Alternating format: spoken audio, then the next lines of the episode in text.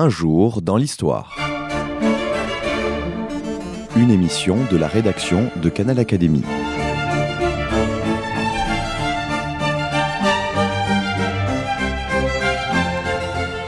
On retrouve Anne Jouffroy.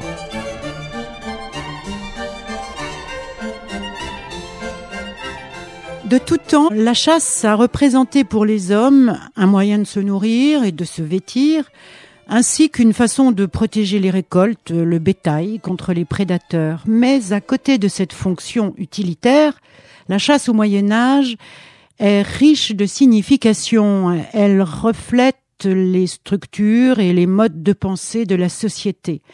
Michel Pastoureau, correspondant de l'Académie des inscriptions et belles-lettres et historien du Moyen Âge, évoque ce sport, euh, cet art de vivre, euh, divertissement, moyen de subsistance. Michel Pastoureau, bonjour. Bonjour. Merci de votre venue à Canal Académie. Rois, nobles, bourgeois, paysans chassaient. Et chaque groupe social avait son type de chasse. Les peintures, les enluminures nous renseignent bien sur ce sujet. Les écrits aussi, ils mentionnent l'art de chasser, le droit de chasse, les délits de chasse, les manuels de chasse. Et là, je pense au, livre du roi Modus et à celui de Gaston Phébus. Donc, Michel Pastoureau, la chasse, c'est une activité très codifiée, droit, technique, tenue de chasse oui, c'est d'abord un rituel et sa première fonction, c'est d'être là, euh, en milieu aristocratique, en milieu princier. Le seigneur, le prince, le roi se doivent de chasser ça fait partie de leur fonction et quand un roi n'aime pas chasser, cela pose problème. En France, par exemple, Saint Louis n'aimait pas chasser, il, avait d'ailleurs une peur personnelle des animaux et donc euh, il se forçait à le faire pour bien remplir son métier de roi, mais on voyait bien que ça non seulement ça ne l'intéressait pas, mais ça lui répugnait quelque peu. Au contraire, il y a eu d'autres rois comme son grand-père Philippe Auguste ou son petit-fils euh, Philippe le Bel qui ont été des chasseurs absolument enragés. Donc un roi se doit de chasser, un seigneur aussi, grand ou petit, ça fait partie de ses attributions et c'est suspect s'il ne chasse pas. Ça souligne au fond que la première fonction de la chasse, en tout cas en milieu aristocratique, ce n'est pas la quête de gibier, c'est euh, l'accomplissement d'un rituel qui doit se faire. Et un rituel qui est pour la vénerie en tout cas, particulièrement bruyant. Ce qui m'a fait écrire une fois que, au fond, la fonction première de la chasse au Moyen Âge, c'était de faire du bruit. Mais ça ne vaut pas pour tous les types de chasse, et notamment la chasse avec oiseaux, la fauconnerie, au contraire, est une chasse extrêmement silencieuse. Mais est-ce que les groupes sociaux pratiquaient la même chasse?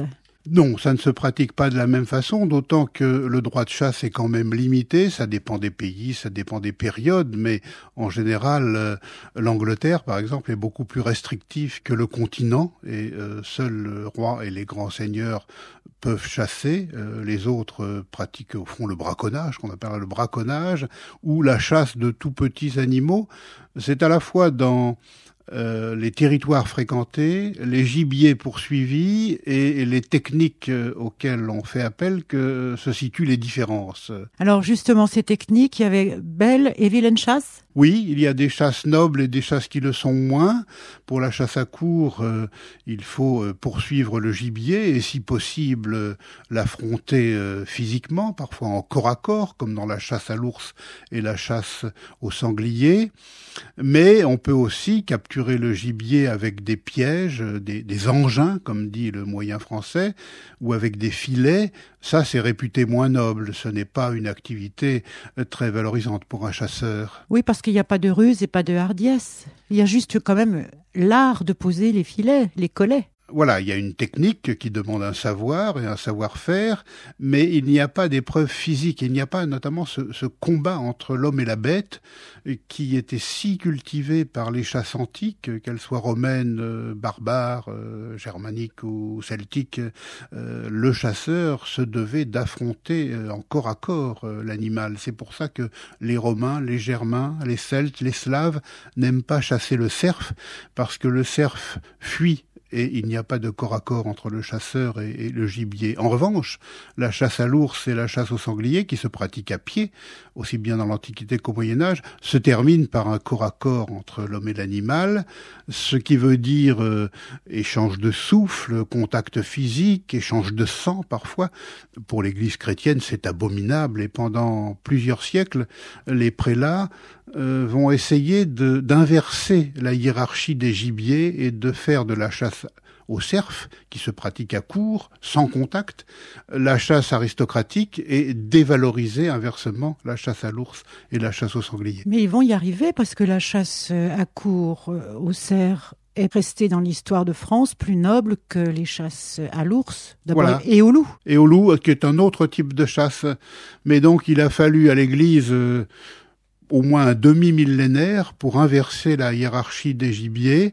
Euh, pendant le haut Moyen Âge encore, la chasse noble, c'est la chasse à l'ours, puis la chasse au sanglier, la chasse au cerf, et encore pire au chevreuil, est dévalorisée, mais au XIIIe siècle, on voit bien que la grande chasse, c'est la chasse au cerf. Donc l'affaire est entendue et tous les traités de vénerie du XIVe siècle vont glorifier la chasse au cerf et au contraire considérer la chasse au sanglier comme dangereuse, certes, mais euh, plus bas dans l'échelle hiérarchique. Donc l'Église est parvenue à ses fins. Ça a mis du temps, mais elle y est parvenue. Alors les traités justement de l'art de la chasse qui parlent des armes, des chiens, des valets, des pages, euh, le principal c'est celui de Gaston Phoebus. Et que dit-il en fait? Oui, le traité de Gaston Phébus, comte de Foix, vicomte de Béarn, compilé dans les années 1385-88, euh, c'est un traité euh, qui est relativement technique et qui montre que l'auteur, qui est vraiment le, prince lui-même et pas des lettrés de son entourage, euh, connaissait bien la chasse, l'avait pratiquée, avait fréquenté le gibier et les montagnes pyrénéennes. Donc il nous raconte comment on doit chasser, comment euh, on poursuit euh, tel ou tel animal, comment on le capture, comment on l'achève, ce que doivent être les chiens, quelle part on leur réserve, à la fois dans la technique de la chasse et une fois la bête euh, capturée, qu'est-ce qu'on leur donne comme viande, mais il nous parle aussi des instruments pour chasser et même donc des pièges, des filets. il y a une espèce à la fois de technique et d'éthique de la chasse chez Gaston Phébus qui est remarquable, ce qui fait que son traité de vénerie, appelé Livre de chasse, sera encore lu en plein XVIIe siècle et il est connu par un assez grand nombre de manuscrits, certains avec des enluminures magnifiques, et plus tard par euh, des imprimés euh, qui vont euh, traverser presque tout l'Ancien Régime. Vous avez parlé d'éthique parce que, en fait, c'est une activité hautement morale, la chasse? En tout cas, à lire les auteurs des traités de vénerie et de fauconnerie, on s'aperçoit qu'il y a en effet quelques règles morales, euh, l'obligation du partage, par exemple, le, prince qui chasse ne doit rien garder pour lui, mais euh, faire largesse, comme dit euh, l'ancien français, c'est-à-dire partager avec ses veneurs, partager avec les chiens aussi qui doivent être récompensés. il doit aussi respecter un certain nombre d'interdits, ne pas chasser tel jour, en telle circonstance, sur tel type de territoire, s'arrêter quand la nuit tombe. Euh, il doit se montrer bon chrétien, au fond. Euh, on ne travaille pas la nuit, donc on ne chasse pas la nuit au Moyen Âge. Bref, il y a un certain nombre euh, d'interdits et de codes de bonne conduite qui sont bien mis en avant par ces traités de vénerie du XIVe siècle. Est-ce qu'il parlait des braconniers? Parce que, en fait, un braconnier, c'est un chasseur du peuple. Oui, c'est ça, c'est quelqu'un qui n'a pas le droit de chasser ou qui n'a pas le droit de chasser en telle circonstance sur tel territoire, mais qui le fait quand même. Les traités de vénerie n'en parlent pas ou à peine. Ce sont des documents judiciaires qui nous apprennent que le braconnage était omniprésent dans tout l'Occident médiéval et naturellement des affaires euh, sont bien mieux documentées que d'autres, euh, notamment pour l'ouest de la France. Je ne sais pas si on braconnait davantage, mais on a pas mal de documents pour les 12e, 13e, 14e siècles. On s'aperçoit qu'il y a des quand un, un roturier est pris en train de braconner, il y a des amendes qui peuvent être sévères, mais plus souvent une espèce d'équivalence très intéressante d'ailleurs entre la bête qui a été prise, tuée, et euh, l'amende en bétail que l'on doit fournir. Euh, si l'on a tué un cerf, on doit fournir au seigneur propriétaire de la forêt, en général une abbaye, euh, un bœuf ou un taureau. Si l'on a tué un chevreuil, on fournira une chèvre ou, un bouc. si c'est un sanglier, on fournira trois ou cinq cochons domestiques. Il y a comme cela une espèce d'équivalence en nature, si je puis dire, qui relève un peu du troc. En revanche, il est rare qu'il y ait, avant la fin du Moyen Âge, des peines de prison sévères et encore moins des peines de mort pour braconnage. Cela existera en revanche à l'époque moderne. Vous avez écrit un livre sur les symboles au Moyen Âge et justement je pensais à ça, la punition d'un animal qu'il faut donner un taureau si on a tué un cerf c'est un symbole parce que c'est le plus beau gibier, doit être euh, compensé par un gibier très cher. Voilà, c'est ça, le, le, le taureau. Par un, pardon, un animal très cher, oui. C'est symbolique euh, parce que les deux animaux ont des cornes. Le taureau, c'est l'animal domestique qui ressemble le plus à une bête sauvage. Et en termes économiques, c'est ce qui coûte le plus cher. Donc on voit bien que d'avoir braconné un cerf, c'est ce qu'il y a de plus grave. Un sanglier, ça l'est moins. On fournit deux, trois, quatre cochons domestiques. Euh, c'est pas tellement cher dans l'Occident médiéval. Donc il y a là à la fois un jeu qui s'appuie sur la symbolique et sur euh, les enjeux économiques. Les chasses nobles sont des chasses qui coûtent cher. Je pense aux chiens, aux meutes, aux cheval. Qu'en disent-ils euh, tous ces traités? Alors ces traités parlent pas tellement des chevaux, mais on a d'autres types de textes qui nous parlent énormément des chevaux, du prix des chevaux, de la hiérarchie des chevaux selon les robes et selon les activités qu'ils sont capables d'accomplir. Euh, mais en revanche, sur les chiens, alors les traités de vénerie sont extrêmement bavards. Le lexique est un peu compliqué et on cherche des équivalences avec nos chiens contemporains, mais ça n'est pas une bonne façon de faire. Je crois qu'il faut accepter l'idée qu'il y a au moins trois types de chiens, j'en cherchais à leur donner vraiment des noms, euh, dans la vénerie médiévale. Il y a euh, des chiens courants qui ont un collier dans les images parce qu'ils vont loin euh, des chasseurs et donc il faut les retrouver une fois qu'ils ont accompli leur travail. Il y a des chiens d'arrêt, eux, qui ne s'éloignent pas trop des veneurs, donc ils n'ont pas besoin de euh, de colliers. En général, ils sont plus petits dans les images. Et puis, il y a ce qu'on pourrait appeler des, des, gros chiens, des dogs, des matins, qu'on utilise contre des animaux qui sont redoutables, contre l'ours, contre le loup, contre euh, le sanglier, parce que là, les veneurs tout seuls euh, ne parviennent à rien. Oui, ça serait ce qu'on peut appeler maintenant des chiens de sang, ceux-là? Voilà, des chiens de sang euh, qui participent au combat, ce qui n'est pas le cas des chiens d'arrêt, bien sûr, ni même des chiens courants, ou rarement. En revanche, dog et matin sont utilisés pour mettre à mort la bête. Et les chiens d'arrêt, on voit quand même euh, des épagnols. On voit des chiens qui ressemblent à nos épagnols, à nos lévriers, à nos setters, euh, euh, donc des grands chiens qui courent vite. les croisements des races ont été tels à partir du XVIIe siècle jusqu'au XXIe siècle que on s'en mêle un peu dans la généalogie des espèces canines et euh, l'honnêteté oblige à reconnaître que, aussi curieux que cela puisse paraître, nous n'avons pas encore de travaux savants euh, de qualité sur l'histoire du chien, en tout cas du chien en, Europe occidentale. Autant nous avons de très bons travaux sur le chat, sur les chevaux, sur les animaux domestiques euh, de la ferme. Sur le chien, les enquêtes restent à conduire.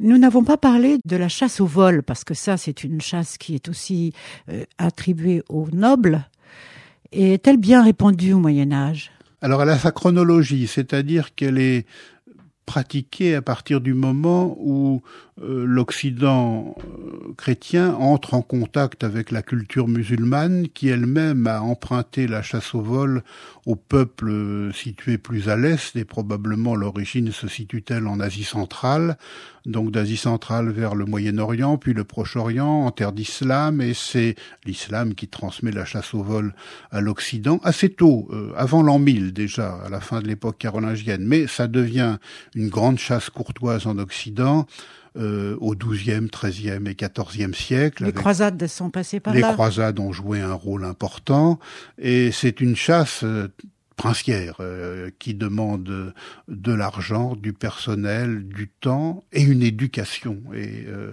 chasser avec un faucon, dresser le faucon, lui apprendre à reconnaître son maître, à revenir sur le point, etc., demande beaucoup de temps. Euh, ça fait partie du savoir aristocratique, masculin, mais aussi un peu féminin. C'est-à-dire qu'il y a une hiérarchie dans les oiseaux de proie, et ceux qui sont de petite taille peuvent être apprivoisés et maîtrisés par les dames. Donc la fauconnerie est une chasse à laquelle les dames peuvent prendre part. Et les images nous montrent d'ailleurs assez fréquemment des femmes. Oui, même des tapisseries. Oui, ça fait partie de, des thèmes courtois. Le jeu d'échecs et la fauconnerie, ce sont deux grands thèmes courtois qui impliquent la présence d'hommes et de femmes. Qu'en est-il de la chasse au gibier d'eau? Alors, un certain nombre de traités nous parlent du gibier d'eau, et notamment les traités de fauconnerie, puisqu'on capture des oiseaux d'eau avec des oiseaux de proie, spécialisés pour ce faire, euh, canards, poules d'eau et d'autres euh, gibiers. Euh, c'est une chasse qui, elle, a pour fonction de capturer des oiseaux qui sont des mets très recherchés pour les banquets et festins princiers. Oui, parce qu'on voit des signes sur certaines enluminures que nous n'apprécions plus du tout. Oui, alors il faut distinguer dans ces banquets princiers, images et textes euh, nous montrent parfois des oiseaux qu'on s'étonne euh, de voir présents sur la table parce que nous ne les mangeons pas, nous ne les mangeons plus. Tous n'étaient pas mangés. Euh, cygnes, euh, pan, sont des oiseaux décoratifs souvent, mais on, ne mange pas leur chair. Plusieurs textes d'ailleurs nous expliquent au Moyen Âge que la chair du cygne, qui est noire sous un plumage blanc, ce qui est très grave, est une chair d'hypocrite, euh, a très mauvais goût. Euh, pareil pour la chair du pan. Mais on les dresse sur la table parce qu'ils sont extrêmement beaux. Euh, dans le monde des oiseaux. En revanche, on mange des hérons, par exemple, que nous ne mangeons plus, et des pluviers de différentes euh, natures. Euh, on chasse au vol comme à court des animaux que l'on ne consomme pas, ce qui prouve bien que la chasse c'est un rituel avant d'être une quête de nourriture. La chasse au renard est exemplaire à ce sujet. Les textes médiévaux nous parlent souvent de la chasse au renard, qui est peut-être la plus pratiquée par l'aristocratie, euh, notamment en Angleterre euh, au XVIIIe et au XIXe siècle, euh, le but c'est de s'amuser, c'est un sport, comme vous l'avez dit tout à l'heure. On ne mange pas évidemment le, le renard, un animal abominable. Mais en ce qui concerne le renard, il pouvait aussi avoir l'extrême argument de dire qu'on voulait protéger les volailles du coin en tuant les renards, car ce sont des prédateurs. Oui, alors il faut distinguer la chasse à cour du renard et, les battues contre les renards et les loups qui se font collectivement, souvent sur ordre non pas du seigneur mais de l'évêque, parce que ces animaux ont envahi un terroir, menacent euh, le bétail, parfois les populations. Euh, ça concerne plutôt la fin du Moyen Âge et le début de l'époque moderne. Au Moyen Âge, on n'a pas beaucoup peur du loup. Euh, la peur du loup, c'est un phénomène de l'époque moderne. L'histoire de la bête du Gévaudan se passe au XVIIIe siècle, pas, pas au XIIIe siècle. Le loup du roman de renard, c'est un animal ridicule. Au XIIIe siècle, on a peur du dragon, on a peur du diable, on n'a pas tellement peur du loup. Mais à la fin du Moyen Âge, quand la crise climatique est là, que tout le monde a faim, y compris les animaux, euh, les loups s'approchent des villages, des habitations, deviennent dangereux, et la peur du loup commence en Europe, et elle va perdurer jusqu'en plein XIXe siècle. Nous voyons aussi dans les traités qu'il y a aussi des méthodes pour apprendre à dépecer, car tous les morceaux ne sont pas utilisés à table, vous l'avez déjà dit, mais il y a une méthode pour dépecer les animaux, me semble-t-il. Oui, tout à fait. Il y, a, une hiérarchie des parties de l'animal, des morceaux nobles et d'autres qui le sont moins, une façon de dépecer, une façon de découper, un rituel qu'il faut suivre, et une science nouvelle qui s'appelle l'archéozoologie, l'étude des restes animaux trouvés dans le sol par les archéologues nous apprend qu'il il y a des façons de découper, de détacher les os, de casser les os, qui sont assez différentes selon les périodes et selon les régions en Europe occidentale. Et tout cela est extrêmement codifié. il y a des veneurs qui sont spécialisés dans la, le dépeçage et la découpe de la viande et comme toujours au Moyen Âge, le rituel est très très important, plus important que le résultat. Donc ce qui compte, c'est de faire comme on a l'habitude de faire. Et toute innovation, tout écart euh, est ressenti négativement. Il faut absolument respecter les usages. Il faut respecter les usages, les coutumes, faire comme avaient fait euh, les grands-parents et les grands-parents des grands-parents.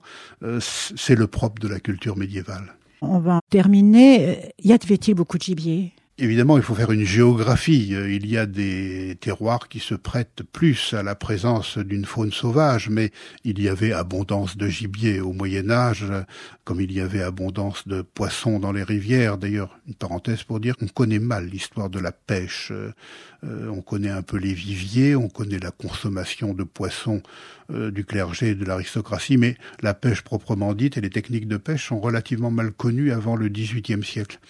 Mais euh, au Moyen Âge, le gibier est abondant, il y a des forêts qui sont extrêmement prolifiques en matière de bêtes sauvages. L'ours est un gibier qui va reculer entre le haut et le bas Moyen Âge. L'Église a fait une forte guerre à l'ours, grand ennemi de l'ours qui l'inquiète un peu. Donc euh, le nombre d'ours va diminuant, mais celui des cerfs et celui des sangliers reste tout à fait euh, stable et va l'être encore à l'époque euh, moderne, se rencontre presque partout en Europe occidentale. C'est pour cela peut-être que les rois, les princes, les grands seigneurs, à l'époque des croisades, ont pris plaisir au Proche-Orient à chasser des gibiers qu'ils ne connaissaient pas, et notamment le léopard, euh, les panthères ou des animaux apparentés, euh, parfois des gazelles ou des antilopes de différentes espèces. Vous parliez de l'ours et de l'église, et pourtant il y a pas mal d'églises qui sont sous la sainteté de Saint Ursin. Oui, il y a beaucoup de saints qui portent un nom ursin, si je puis dire. Ursin lui-même, saint patron du Berry, euh, Ursinien, euh, Saint-Ours, patron d'Aoste, euh, aux confins de, l'Italie et de la France, euh, Saint-Ursule, etc. C'est parce que l'Église, pour éradiquer des cultes païens de l'ours, qui, qui existent encore après l'an 1000 un peu partout en Europe, a créé des légendes hagiographiques mettant en scène des saints plus forts que la plus forte des bêtes sauvages, l'ours, et ces saints qui se font obéir des ours porte des noms ursins, pourrait-on dire. Et le grand moment euh, pour célébrer ces saints, c'est le 2 février, qui était la grande fête païenne de l'ours. Et, là, l'Église a frappé très fort. Elle a placé plusieurs fêtes chrétiennes. La chandeleur. la chandeleur, les relevailles de la Vierge, la présentation au temple, la commémoration des noces de Cana, et la fête de tous ces saints qui portent un nom ursin ou qui ont à voir avec des ours. Mais c'est le grand art de l'Église chrétienne que d'avoir réussi à s'installer d'une façon très précise dans tout le monde païen dont elle avait hérité. Oui, c'est ça. Recouvrir les fêtes païennes par des fêtes chrétiennes, emboîter les, les, deux calendriers, et pour les historiens, ce sont euh, des terrains d'enquête magnifiques. Alors parlons de Saint-Hubert. Alors Saint-Hubert, oui, euh, qui avait euh, un concurrent et peut-être un prédécesseur avec Saint-Eustache. Les deux légendes se confondent. Eustache, selon différentes traditions, est un général romain converti au christianisme euh, qui souffre la colère de ses chefs ou de l'empereur euh, parce qu'il est euh, chrétien. Il était devenu chrétien dans des circonstances un peu particulières. Il chassait un jour, peut-être même un vendredi saint, comme disaient certaines légendes, poursuivant un cerf, et celui-ci s'était arrêté, retourné, et Eustache avait vu un crucifix entre ses bois. L'animal avait parlé, pourquoi me pourchasses-tu? Eustache s'était converti et donc avait souffert de cette conversion. Son histoire est tragique, sa famille est séparée et tous finissent d'ailleurs brûlés dans un taureau d'airain. Oui, mais au, au nom de Dieu. Au nom de Dieu, bien sûr, ils souffrent le martyr. La légende de Saint-Hubert est plus récente, euh, plus localisée dans la région des Ardennes à l'origine, mais elle reprend les, à peu près les grands traits de la légende de Saint-Eustache. Lui, il n'est pas général romain, mais il est fils euh, euh, du duc d'Aquitaine, si je me souviens bien. Et pareil, au cours d'une partie de chasse, il rencontre un cerf crucifère qui lui reproche de poursuivre un animal qui est fortement christologique, ce qui entraîne la conversion d'Hubert à une meilleure vie chrétienne. Et à la fin du Moyen Âge, le culte d'Hubert devient plus fort que celui d'Eustache. Plus personne ne s'appelle Eustache. En revanche, Hubert devient un nom de baptême qui n'est pas si rare, surtout dans euh, les pays mosans et rhénans. Et euh, ce sont deux patrons des chasseurs au Moyen Âge et encore à l'époque moderne et même contemporaine. Oui, Hubert est un nom assez répandu dans les familles de chasseurs. Voilà, tout à fait. Merci beaucoup, Michel Pastoureau. Peut-être viendrez-vous pour nous parler d'autres animaux symboliques de l'époque euh, que vous connaissez bien, le Moyen Âge. Voilà, oui, je, je suis en train de terminer, devrait paraître à l'automne, un livre sur euh, le bestiaire médiéval et spécialement ces livres que l'on appelle bestiaires et qui sont spécialement consacrés aux animaux, à leur nature, à leur propriété, à leur symbolique et à la façon dont ils peuvent enseigner les hommes. Merci beaucoup. Merci.